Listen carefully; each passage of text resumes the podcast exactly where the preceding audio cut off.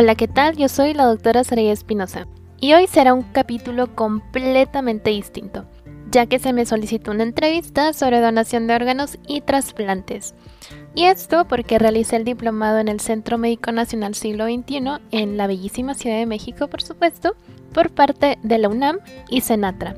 Esto pasó en febrero de 2020 y ejercí el área práctica en mi ciudad natal.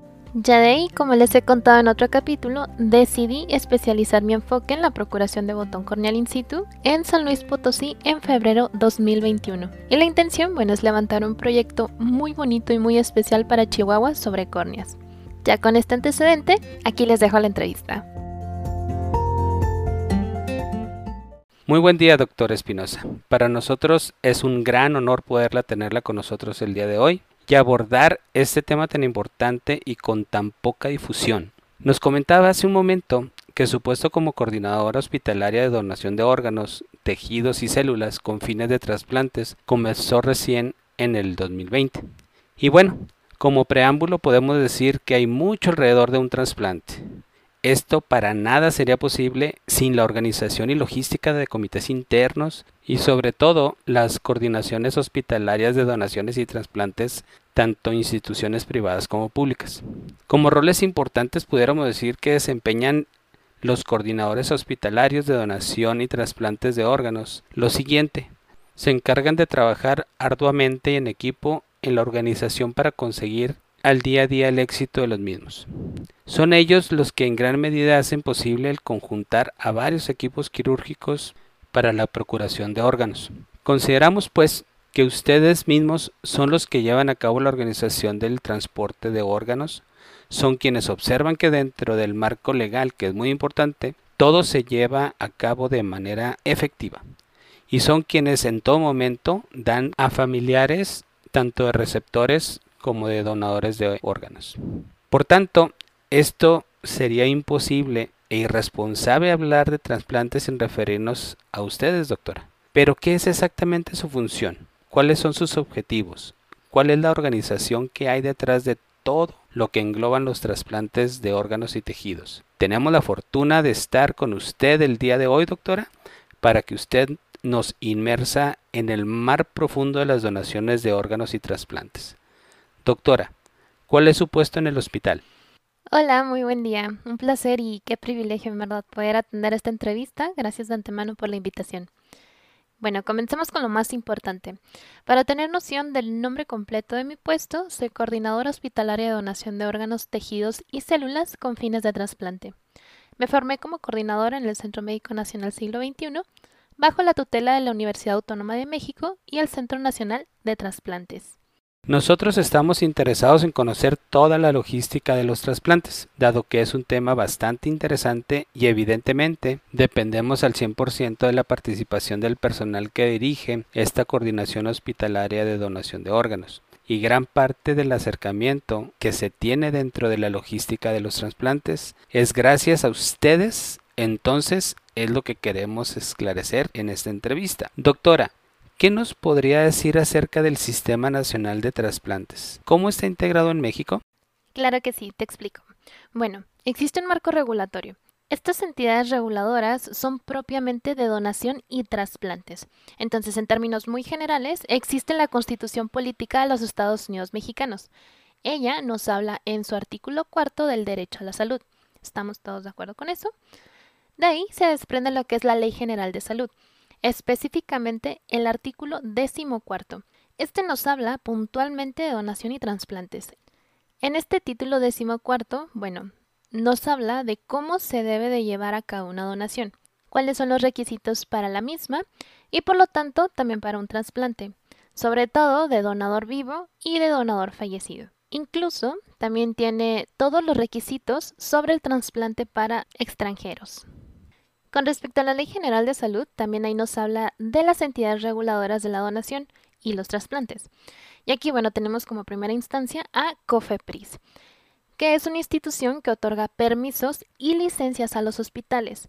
Y COFEPRIS se va a encargar puntualmente de dar nombre a los establecimientos que puedan realizar o no ciertas actividades, ya sea de donación y de trasplante o ambas. ¿Cómo se van a otorgar estos permisos? Bueno, se hace por medio de una licencia sanitaria. Esta licencia sanitaria se le otorga a un hospital de acuerdo a la capacidad que tenga tanto en infraestructura como personal médico para que se pueda llevar a cabo en un procedimiento. Entonces, al otorgar esas licencias sanitarias, el establecimiento solamente puede llevar a cabo lo que está facultado. ¿Qué significa esto? Ejemplificándolo, que si existe un hospital que no tenga el permiso o la autorización por parte de COFEPRIS, y bueno, hablando específicamente, por ejemplo, de trasplante, ¿no? De trasplante hepático, y solamente tiene la capacidad para realizar trasplante de corazón o de riñón, no puede realizar trasplante hepático bajo ninguna circunstancia. De igual forma, si algún hospital solo está facultado para realizar algún trasplante de cualquier tipo, pero no tiene la autorización para realizar procesos de donación de órganos, aunque existiera ahí algún donador o incluso familiares manifestándose, para que se llevara a cabo una donación de órganos no se puede realizar por no tener esta autorización, ya que es penado. Y bueno, entonces esto vendría siendo un primer filtro. Este existe, bueno, para poder realizar o para poder llevar a cabo un procedimiento de donación y o trasplante mucho más organizado. Al mismo tiempo, COFEPRIS se encuentra al mismo nivel con Senatra. Recordemos que Senatra es el Centro Nacional de Transplantes. Y bueno, Senatra tiene la facultad de vigilar los procesos. ¿Qué significa esto? Ellos son los que se encargan de vigilar que en una donación se esté llevando a cabo de acuerdo a lo que establece la ley y a un trasplante se esté llevando a cabo de acuerdo a lo que establece la ley también. Entonces, ellos pueden verificar cualquier establecimiento que tenga permisos, o sea, sea licencias sanitarias, para que esto también verifique que en verdad se están llevando los procesos en línea o sea, dentro del marco legal. Una de las capacidades que también tiene Senatra es concentrar o tener bajo su cargo el Registro Nacional de Transplantes, que antes solía llamarse lista de espera. Actualmente es un registro que es una base de datos donde todas las personas que son donadores voluntarios están registrados. Asimismo, los que se han convertido en donadores y todas las personas que están en una lista, eh, y lo pongo como que entrecomillado, ¿eh? de espera, para poder cotejar y saber específicamente si hubo una donación, en dónde se llevó a cabo, qué órganos o tejidos obtuvieron y a qué personas fueron trasplantadas y si son personas que ya estaban registradas en esta base de datos. Entonces, COFEPRIS y Senatra actúan de manera paralela, ninguno está por encima de otro. ¿Quiere decir que entonces se complementan para la regulación de los trasplantes? Así es, actúan de manera conjunta. De hecho, cuando un hospital adquiere una licencia sanitaria otorgada por COFEPRIS, bueno, un siguiente paso es que ese establecimiento acuda con su licencia sanitaria Senatra para que le otorguen una clave de acceso que únicamente Senatra puede dar. Y bueno, esta clave es para el Registro Nacional de Trasplantes y a partir de ahí empiecen a integrar en esa base de datos sus propios registros. Por ejemplo, si es un hospital que va a generar donación, él debe tener acceso para el Registro Nacional de Trasplantes para que en cuanto tenga una donación puedan automáticamente ellos subir los datos de ese donador y registrar a qué hospitales se designaron los órganos, células o tejidos que fueron obtenidos de ese donador. Interesante. Muy bien, doctora. Entonces, una vez establecido un hospital que está registrado y autorizado como donador y se tiene algún caso en el que ya tienen un potencial donador ¿Cómo es que se inicia ese proceso para anunciar a ese donador? ¿O cómo se lleva a cabo ese mecanismo? ¿Cómo se regula? Ya, bueno, cuando un hospital está realizando todo su trámite para obtener la licencia sanitaria, vuelvo un poquito a lo anterior. Tiene que tener súper bien integrado y organizado, bueno, además de los manuales de procedimientos y obviamente la capacidad, tanto infraestructura como personal, para poder llevar a cabo los procesos. También debe tener integrado un comité interno. Este es muy importante.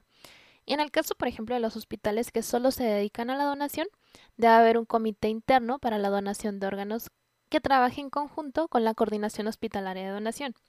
Y en el caso de los hospitales que realizan trasplante, puede ser donación y o trasplante o puede ser solamente trasplante. Entonces ellos tienen un comité interno de trasplantes. Esos comités son los que van a decidir a qué hospitales se va a llevar a cabo la designación de los órganos y o tejidos obtenidos de un donador. ¿Cómo los van a hacer? Bueno, están obligados a sesionar por lo menos una vez al mes. Cada que existe un donador, ellos tienen que reunirse para poder decidir a qué hospitales se van a ir esos órganos. En muchos hospitales lo que hacen es ya tener como una ruta logística para poder facilitar los procesos en ese momento. Recordemos que cuando hay un donador, todo el tiempo lo tenemos encima. Cada segundo vale oro, entonces tenemos que ir contra reloj para garantizar que sus órganos seguirán siendo funcionales y tendrán una buena calidad en los receptores. Lo que también hacen muchos comités es establecer una ruta y a qué hospitales se va a designar para que cuando haya un donador, el coordinador únicamente se encargue de llevar ese orden que ya se estableció previamente su comité. La verdad es que eso facilita muchísimo las cosas y te da un poquito más de tiempo de ganancia. Entonces lo que se hace es empezar a llamar a hospitales trasplantadores comentándoles o explicándoles que existe un donador detallando por supuesto cada característica de ese donador para que el hospital trasplantador tenga la capacidad de decidir si puede o no tomar ese donador de acuerdo a las características de sus receptores. Si logramos que se empate con los receptores que ellos tienen en la lista, ellos nos verifican si pueden o no tomar entonces el órgano. En caso de que sí se pueda, se inicia toda la logística para poder establecer un tiempo quirúrgico y que el hospital trasplantador pueda acudir. En el caso del hospital donador, para que se realice la extracción de los órganos o tejidos y en caso de que digan, ¿sabes qué? No, no hay receptores que puedan empatarse con el donador porque, no sé, las características antropomórficas no embonan con mis receptores, no sé, está muy grande o está muy delgado, porque no tenemos receptores con ese grupo sanguíneo, porque no tenemos receptores de acuerdo a esa edad del donador, por ejemplo. Entonces, para que vean que no es tan sencillo llevar a cabo las donaciones y los trasplantes. Y bien, entonces se pasa al siguiente hospital y a la lista del hospital generador. Esa es una de las formas en que se puede realizar muchísimo más rápido. Ahora, otro dato importante y que tampoco quiero que se me pase. Cuando hay un donador, el hospital generador está obligado a hacer una notificación. Esta notificación lleva por nombre Alerta Nacional. Se le hace al Senatra porque, insisto, el Senatra verifica los procesos, pero además también los apoya. ¿Qué quiere decir esto? El Centro Nacional de Trasplantes no va a decidir a qué hospital se van los órganos y o tejidos porque esa no es su facultad. Esa facultad la tienen los comités internos ya antes mencionados. Sin embargo, sí pueden apoyar en los traslados o en caso de que los hospitales que previamente estaban establecidos por los comités no tuvieran, por ejemplo, receptores. El Senatra se encarga de verificar en la base de datos a nivel nacional qué hospitales tienen receptores para poder ofrecerlos a esos hospitales y buscar algún receptor que pueda empatarse con este donador. En el caso de la oferta de los donadores, ¿en cuánto tiempo se debe de informar al comité y a los hospitales que son trasplantadores para empezar la logística? ¿Con cuánto tiempo se cuenta? Cuando existe un donador es un proceso muy largo que se debe hacer en muy poco tiempo. Primero, lo que hacemos es detectar el potencial donador. En el caso de una donación orgánica o multiorgánica, se debe corroborar que tenga muerte encefálica. En el momento que logramos corroborar la muerte encefálica, muchos hospitales lo que hacen es un primer llamado a sus hospitales que ya tienen designados como trasplantadores por sus comités que posiblemente acudirían a realizar la procuración de los órganos. En muchas ocasiones, bueno, se hace el primer llamado en cuanto se corrobora la muerte encefálica, antes de realizar la entrevista a la familia, que obviamente es quienes van a aceptar o no la donación. Y bueno, esto se hace con la finalidad de ganar tiempo, o sea, en la suposición de que la familia acepte ya una vez que se la realice la entrevista por medio de nosotros, solo es cuestión de que demos la bandera verde para que acudan nuestros procuradores y se agilicen los tiempos quirúrgicos. Entonces, cuando la familia acepta, es en ese momento que se corrobora y se notifica que ya aceptaron y podemos continuar con el proceso. Y bueno, la verdad es que muchos hospitales lo que hacen es que en el momento en que la familia acepta, hasta entonces es cuando empiezan a hacer las notificaciones. Pero debemos tener muy en cuenta el tiempo. ¿Cuánto tenemos? Bueno, depende obviamente de todos los equipos. ¿Qué significa esto? Si tenemos un donador multiorgánico del cual se va a obtener corazón, hígado, riñones y tejidos, por ejemplo, córneas, hueso, piel, lo que se hace es que se notifica que tenemos esos órganos y tejidos a los equipos que posiblemente los van a obtener. Si el equipo de corazón dice, por ejemplo, sí, yo tengo un receptor que se empata con las características de ese donador, yo voy y yo lo tomo. Tenemos que esperar al equipo que procura hígado. Si el equipo que procura hígado, que tenían en primera línea, dice no, y esto porque muy probablemente sus receptores no son compatibles. Bueno, o por las razones que sean, el punto es que no pueden ir a tomarlo, se pasa al que sigue. Entonces el de corazón debe seguir esperando hasta que sí haya quien tome el hígado. Lo mismo con los riñones. A ver, si son riñones y ya los va a tomar tal hospital, en ese momento en el que ya se tienen los posibles hospitales a los cuales procurarían esos órganos, es entonces hasta ese momento que se establece un tiempo quirúrgico.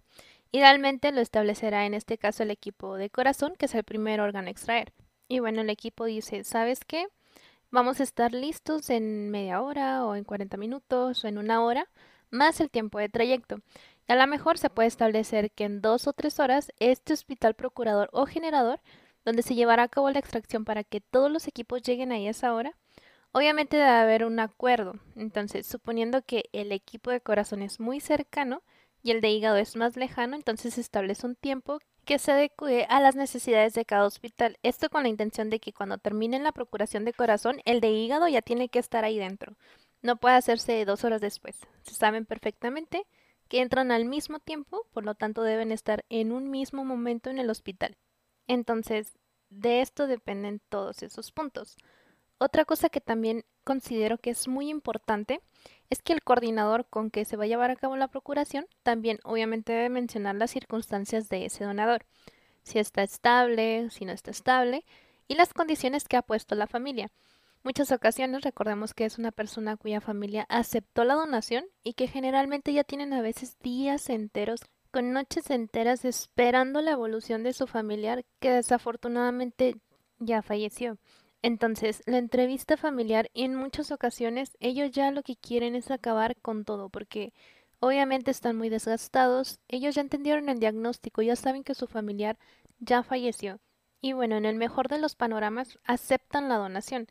Sin embargo, se tiene que llevar a cabo muy pronto porque queremos cubrir absolutamente todos los rubros. Que se haga rápido la donación para que en verdad los órganos lleguen con una calidad excelente y sobre todo para que la familia pueda vivir su duelo en paz. Por esto quiero recalcar que es muy importante que debe considerarse ese punto, la situación de la familia y claro, las circunstancias del donador, que en ese momento se encuentre en las mejores condiciones hemodinámicamente para poder llevar a cabo la extracción. Entonces, esto involucra una logística mucho mayor entre la comunicación de los comités, los coordinadores y es una de las partes que puede agilizar el trasplante, ¿no? Así es. De hecho, esta comunicación que se menciona es bien importante porque el hospital generador tiene que tener comunicación obviamente con sus directivos. Con el jefe de cirugía, por ejemplo, para hacer el uso del quirófano, establecer los tiempos, obviamente con el personal de enfermería que, qué bárbaros, en verdad hacen un trabajo impresionante. Para que en el momento haya personal, quien limpia esta sala, todo lo que implica el uso de un quirófano. Obviamente también viene otras circunstancias. Por ejemplo, en el caso de corazón, en muchas ocasiones requerimos traslados aéreos. Entonces, entonces es cuestión de revisar también quién va a llevar a cabo toda esa logística del traslado aéreo y todo lo que puede involucrar. A lo mejor en este caso quien no checa es el coordinador del hospital que lo trasplanta, pero debe haber comunicación con el coordinador del hospital generador para verificar si hay o no un helipuerto y si no lo hay, en qué otro lugar se puede hacer. Obviamente pedir los permisos para permitir el acceso a un helipuerto o un parque donde se pueda aterrizar el helicóptero y establecer los tiempos en común con los demás equipos para que se pueda llevar a un puerto aparte de la donación que la verdad es que debe ser simplemente perfecto, o sea, debe de cuadrar todo a la perfección. No puede llegar el helicóptero 30 minutos antes o 30 minutos después, deben ser los tiempos perfectos para poder hacer el traslado y que llegue en el tiempo establecido para que lo reciban y ya esté abierto el helipuerto receptor y por supuesto, ¿no? O sea que ya esté listo el paciente receptor. Y bueno, se mueve toda una serie de logística, lo mismo el coordinador de donación. Este en el hospital trasplantador tendrá mucha comunicación con sus cirujanos para verificar que obviamente esté en condiciones el equipo quirúrgico, el material que se va a usar, el personal de enfermería y todo lo que implica finalmente el uso de una sala para verificar que es posible incluso que el receptor ya esté dentro también de la institución para poder establecer un tiempo quirúrgico. Y bueno, en particular eso me dio un poco de, de gracia, o sea, porque te estoy abordando como que todo lo externo, pero a final de cuentas lo más importante también es de que el receptor esté ahí, pero es muy bueno que tengamos el panorama en general. La experiencia que tiene cada uno de los coordinadores es bastante, puesto que conoce a la perfección los tiempos que usted comenta y preparar los tiempos quirúrgicos. Esto ya se sale de nuestro conocimiento. No estamos en el entero entendimiento de cuánto tiempo es lo que se requiere por toda la logística que hay en el trasfondo. Y por eso es muy valiosa la experiencia y sobre todo la gerencia que hace la coordinación hospitalaria de donación de órganos, en el caso de su participación y con los demás centros. Cambiando un poquito el lado de la moneda, ¿cómo es que el hospital que va a colocar los órganos puede o da de alta a un paciente? ¿Cómo se ingresa ese paciente al Registro Nacional de Transplantes? Los pacientes que pueden ser candidatos a recibir un órgano finalmente son detectados en la consulta. Tal vez te puedo asegurar que el 99% son detectados en la consulta externa.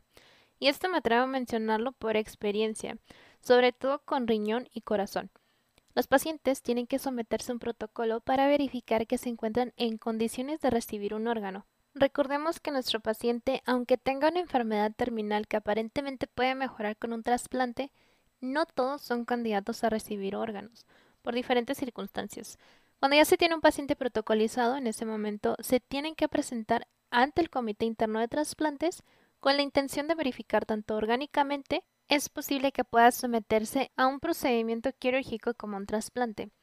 Y también pues que los resultados que se esperan después del trasplante pueden ser mejores en el sentido de mejorar la calidad de vida, la sobrevida y que obviamente se encuentra también en una buena situación psicológica con adecuadas condiciones psicológicas para poder recibir ese órgano, que además debemos tener en cuenta que el trasplante no acaba ahí en el quirófano, o sea, hay que tener también un excelente apego al tratamiento después de que se realiza este.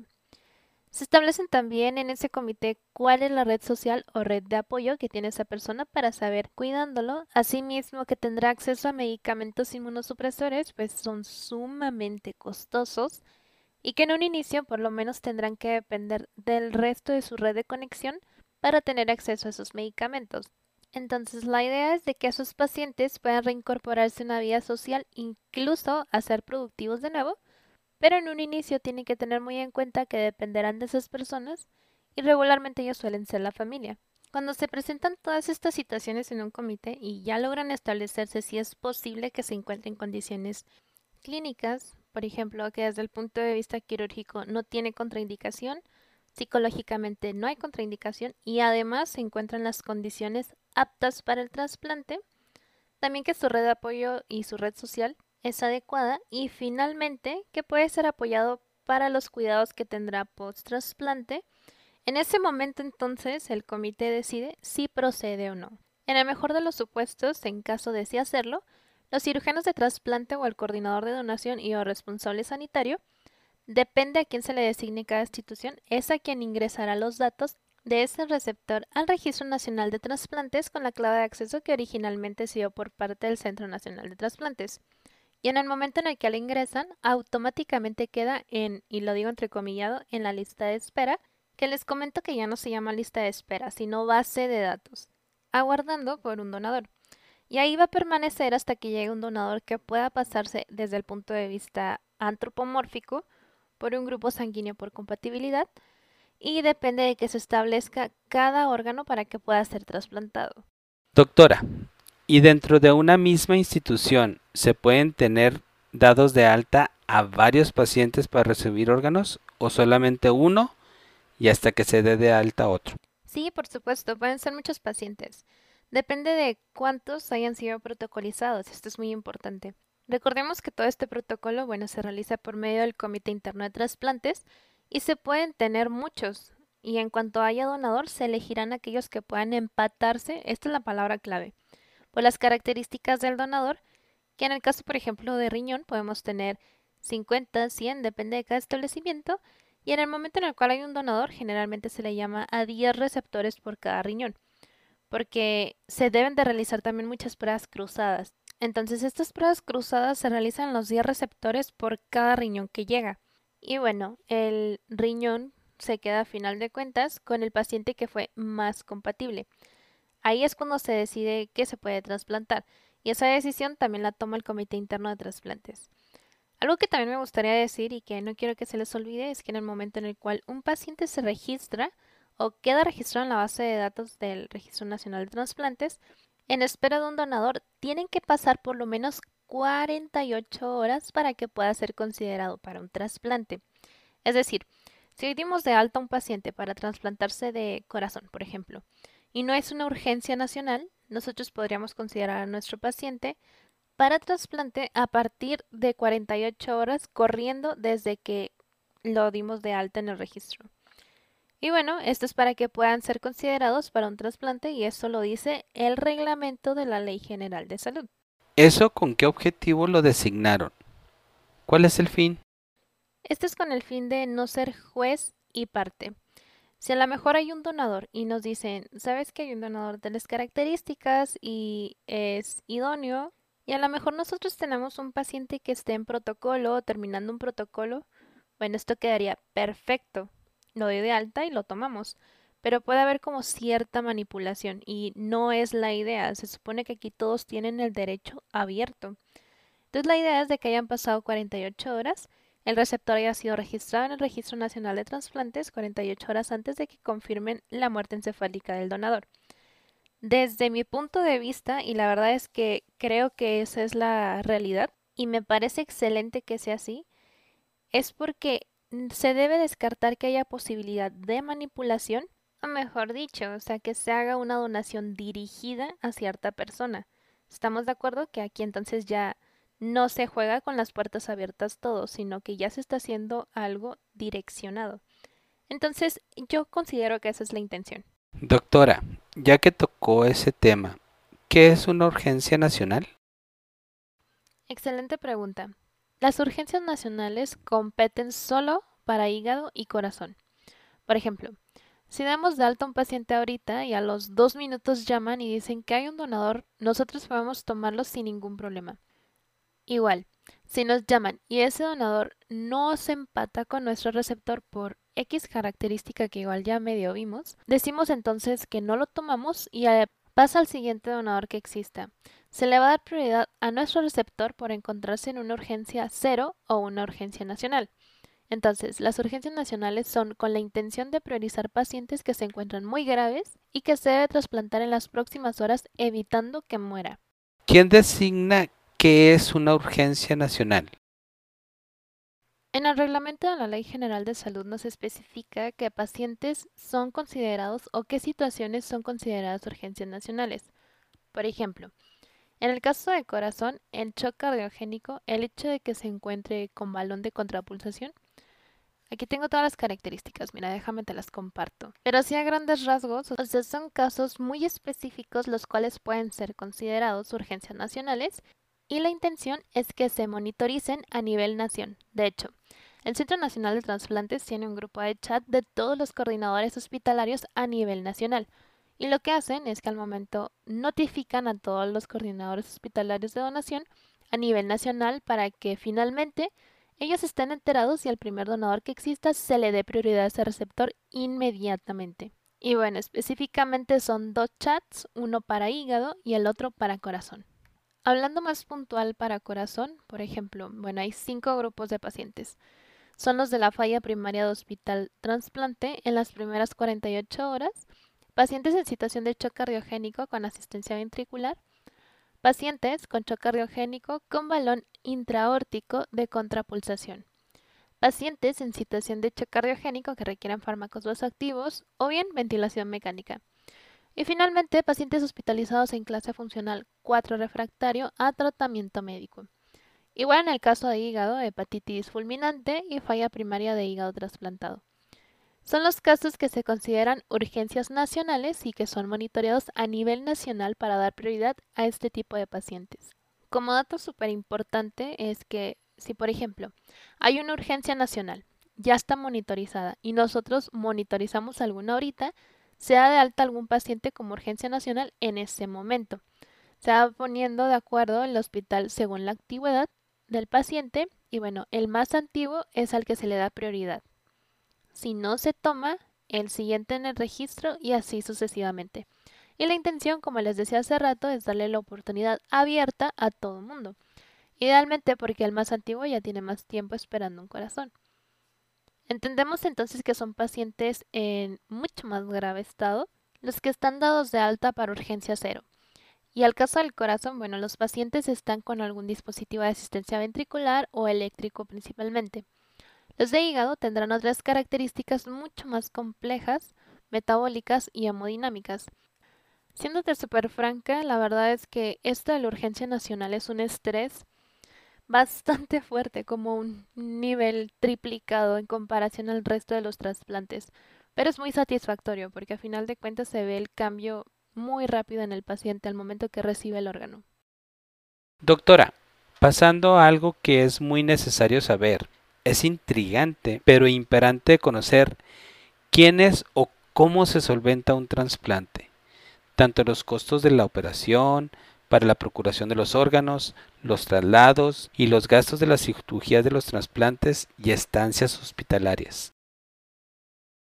El donador depende del hospital generador. Por ejemplo, los hospitales generadores públicos dependen de cada instituto, ya que tienen su propia administración. Hay algunos hospitales que han decidido, primero, el acuerdo del comité que se condone la deuda en el caso de los donadores de órganos. Y por supuesto, esto no se les menciona a los familiares cuando les solicitamos la donación. Eso ya es el momento en el cual están haciendo sus trámites para que se les haga entrega al cuerpo. Pues obviamente administrativamente les informan que no deben de hacer ningún pago. En otros hospitales, según lo que he escuchado, los acuerdos han sido que a partir de que se compruebe la muerte encefálica, en ese momento en adelante, la familia que acepta donar ya no cubre el costo del tiempo que haya permanecido a partir de la muerte encefálica. En los hospitales privados también depende cada administración, pero tienen unas estrategias bastante interesantes. Y bueno, la más común es que los costos de los pacientes que son los receptores, ellos asumen la deuda del donador. Desconozco, la verdad, si es toda la deuda o solo a partir de la confirmación de la muerte encefálica. Eso ya depende de cada hospital y sobre todo de cada comité. Revisando un poco la estadística a nivel mundial de los registros internacionales de los institutos generadores y de trasplantes, las estadísticas precisamente de Senatra, pude observar una disparidad importante en cuanto a la cantidad de órganos trasplantados, en la tasa y la cantidad de trasplantes llevados a cabo en México. Aprovechando su experiencia en el tema, doctora, y el área, ¿Cuál cree que sean los motivos por el cual este número de donaciones es tan bajo en este país? Recordemos primero que nada que para que una persona pueda donar órganos forzosamente debe tener muerte encefálica. Teniendo ya esto súper claro, bueno, debemos comprender que no todas las personas mueren así. Eso por un lado de las personas que tienen muerte encefálica, desafortunadamente no todos pueden ser candidatos a donar aún a pesar de que sean jóvenes, pueden presentar alguna falla orgánica al final y ahí ya no ser candidatos a donación. Por otro lado, los que sí son candidatos, pues desafortunadamente no todas las familias aceptan la donación. Desde mi muy particular punto de vista, creo que hay muchas de las familias que no acceden a donar porque no tienen una información adecuada y verídica sobre los procesos de donación, sin descartar, por supuesto, todo lo que tiene que ver con la religión. Y la verdad es que creo que existen muchos mitos y muchas falsas noticias alrededor de la donación. Y eso por supuesto que nos va a repercutir bastante en las familias para que puedan aceptar la donación. Recientemente me enteré de una iniciativa que está circulando por Facebook, por ejemplo, que es donde se hacen las cosas muy virales, en donde mencionaban que los pacientes que fallecían por COVID no se les entregaban a las familias porque lo que estaban haciendo en el hospital era hacer un retiro de los órganos para tráfico de los mismos y que obviamente las familias ni se enteraran. Y que a las familias, bueno, ya se los daban de manera que solo los pudieran incinerar para que no se enteraran. Cosa que quiero desmitificar en este capítulo. La verdad es que tenemos que tener todos muy en claro, independientemente de que seas médico o personal de la salud, todos debemos tener muy en claro que el proceso de donación es algo muy complejo. No es algo que solo se puede hacer como si fueran fichas de dominó. Sabemos perfectamente que esto no es verdad, porque esas personas, para empezar, que están falleciendo por COVID, ni siquiera son candidatos a donar. Entonces yo creo que muchas personas se quedan con esos mitos, con información falsa, pues repercute en su decisión. Yo pensaría que en términos generales esa es otra de las razones por las cuales ha considerado también que las familias no acepten es el trato hospitalario. De hecho, existen varios artículos de España, algunos de México, en los cuales han reportado las causas de negativa familiar. Y una de las razones importantes que a veces es la comunicación entre el médico y el paciente, o el médico y sus familiares, a veces no es la correcta en términos de que los familiares a veces no comprenden la situación o entienden exactamente qué es lo que está sucediendo con su familiar. En el momento en el cual les informan que el paciente tiene muerte encefálica, pero pues los familiares lo siguen viendo conectado a los ventiladores y con el corazón latiendo, a veces les es muy difícil y muy complicado lograr entender que esos pacientes ya fallecieron, porque sus ojos les están dando otra información siendo que el médico aquí es cuando debe esclarecer cada uno de los puntos. Y bueno, si no se les explica claramente, pues pueden malinterpretar las cosas y entre ellos pensar que ya no se está haciendo nada para que el paciente muera o con la finalidad de quitarle los órganos, pero estamos de acuerdo que esto es como que en el peor de los panoramas. También se habla de fallas en el sistema hospitalario, ya que menciona que no dejan pasar a los familiares o que la atención no les pareció la más amable, y por eso a veces ellos deciden no llevar a cabo la donación porque se sienten que fueron atacados con esas actitudes. Y esto creo que es muy importante. Recordemos que ellos son personas, o sea, por supuesto que están sintiendo muchísimas cosas en ese momento, tienen un remolino de emociones, están pasando por una situación muy difícil en donde están perdiendo a su familiar y todavía se le está solicitando la donación de los órganos para ellos es muy complicado, por eso se debe tener muchísimo tacto al momento de hacer la solicitud y usar las palabras, el momento, el lugar adecuados. Y la verdad es que este es uno de los retos más grandes para el coordinador hospitalario, porque debe de tener un juicio y un temple en donde no sea tan crudo con la información que está dando, que se sensibilice, pero que no pierda esa línea de profesionalismo. Entonces, es muy difícil tener ese papel. Una de las cosas que más se nos puntualizaba en el diplomado del Senatra, que forma coordinadores de donación, es que es un trabajo en equipo y esto por supuesto que es muy, muy, muy cierto. Desde el médico tratante, el policía de la puerta, la persona que lo recibe, de admisión, el médico tratante, el personal de enfermería y todas las personas que estamos alrededor de un paciente, es bien importante el trato que podamos tener con ellos. Y esto es en general, o sea, obviamente no nada más para los pacientes que son candidatos, sino en general.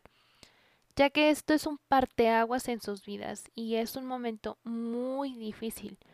Por lo menos en este momento, en verdad, por lo menos hay que procurar que además de estar viviendo este duelo tan fuerte, no se lleven además el trago amargo de la sensación de una mala actitud hacia ellos. Si a veces esa parte consideran que fue amable, pues a veces también eso nos puede facilitar que puedan llegar a tomar la decisión de ser una donación efectiva. Muy bien, doctora. Y cambiando un poquito el sentido de las preguntas, ¿cuáles son sus satisfacciones? ¿Qué es lo más gratificante de esta labor tan importante de la coordinación hospitalaria de donación de órganos? Qué buena pregunta. Sinceramente y siéndote muy muy franca, son muchas por fortuna. Yo creo que una de ellas, eh, y que es muy bonita, es cuando las familias aceptan la donación y se dan ellos mismos la oportunidad de que su familiar trascienda en otras personas. El hecho de que queden afectados de que el familiar partió, pero que se queden con esa satisfacción de que no se fue del todo, que están unas fracciones de él aquí, dando vida y alegría a otras personas, y que se queden ellos con esa satisfacción, para mí, eso es algo muy, muy gratificante. Finalmente, pues se logran los objetivos iniciales. Por otro lado, el hecho de ver el otro lado de la moneda, ¿no? De ver a un paciente trasplantado que puede volver a tener una vida normal e incluso su aspecto físico cambia increíblemente, que pueden volver a trabajar, como ellos mismos lo mencionan, que pueden ver crecer a sus hijos, es más, que tienen la oportunidad de hacer las cosas bien que pueden volver a tratar de darles algo mejor a sus familias. Eso es algo verdaderamente hermoso. Finalmente, bueno, estas son las dos caras de la moneda. Pero esas dos caras tienen su parte bonita, que finalmente es el objetivo por el cual médicamente también nosotros existimos. Excelente. Hacen falta médicos así, doctora. Y bien creo que ya tocamos todos los puntos más importantes. Tal vez tengamos más dudas adelante. Sin embargo, esperamos tengamos alguna otra entrevista. Si es que hay comentarios de todos los que nos escuchan y sin más, queda agradecerle muchísimo el tiempo que nos ha dedicado en esta entrevista y por regalarnos parte de su día y sobre todo la experiencia. Agradecerle también por la gran participación y la coordinación que realiza. Con esta plática que nos da ahora, entendemos más allá del gran mundo de los trasplantes, más allá de solo la técnica o de la parte quirúrgica de un trasplante. Todo lo que está alrededor que es sumamente necesario para que esto se lleve a cabo. Definitivamente, juntos debemos trabajar para generar estrategias para aumentar el número de trasplante y el éxito continúe en todo el país y cada uno de sus instituciones. De antemano, muchísimas gracias por la invitación a esta entrevista. Sé que era un tema que a muchos les causaba mucha intriga, curiosidad y ganas de aprender. En lo que les pueda servir, siempre estoy a la orden. Así es como llegamos al final de esta entrevista queríamos destacar un poco sobre esta actividad tan grande, apasionante y difícil que desempeñan nuestros coordinadores hospitalarios de donación en todas las instituciones. Ellos están muy al pendiente de todos los pacientes y la logística, como nos lo hizo saber la doctora Espinosa. Su labor y sus horarios son más extremos incluso que los equipos quirúrgicos, ya que están muy pendiente de lo que va a hacer el trasplante desde mucho tiempo antes, durante el desarrollo de la cirugía y después de la misma. Además, son muchos registros y datos que se deben de reportar a las distintas organizaciones e instituciones. Y pues como lo comentábamos, todo esto no sería posible realizarse sin ellos. Un agradecimiento a todos los que dedican sus actividades a esta gran labor. Esperemos que haya sido de su agrado, que contemos con sus comentarios sobre este capítulo, sobre todo en el podcast y las redes sociales de la doctora Espinosa, y nos estaremos escuchando en la próxima entrevista.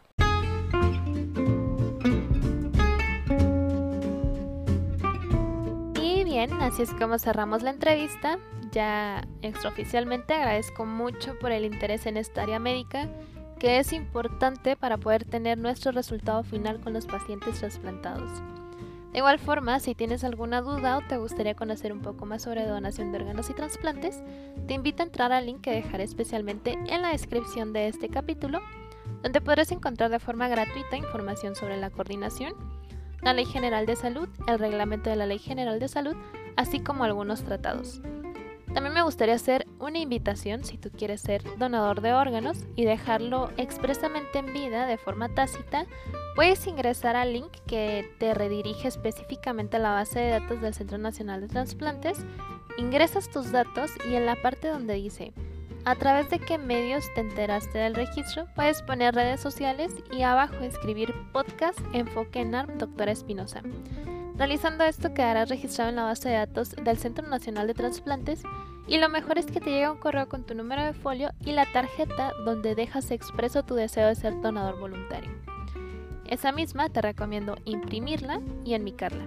Y bueno, algo no menos importante, yo te recomiendo de la forma más atenta que es de suma importancia que te reúnas con tus familiares para hablar sobre tu deseo de ser donador de órganos ya que esto facilita mucho las cosas al momento de un deceso, que los familiares sepan que era nuestro deseo ser donadores. Y por último, quiero recordarles que el día 26 de septiembre es el Día Nacional de Donación de Órganos y Trasplantes en México. Hagamos conciencia sobre este acto de amor más humano como lo es el de trascender después de la muerte. El Centro Nacional de Trasplantes suele conmemorarlo con algunos webinars súper importantes de una calidad excelente y muy interesantes. Te invito de igual forma a darle like a su página, tanto en Facebook como en Instagram.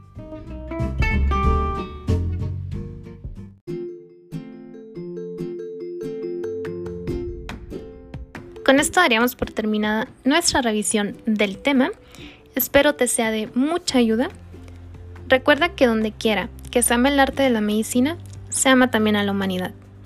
Platón. No olvides seguirme en mi cuenta de Instagram, arroba md.espinosamx, donde podrás accesar a una liga de descarga de mayor material para tu estudio, ya sea que seas médico en formación, médico interno, o te estés preparando para el examen nacional. Recuerda que el acceso a la información debe ser para todos como gremio médico. Si te gustó el capítulo, compártelo con tus colegas y nos vemos en el siguiente episodio.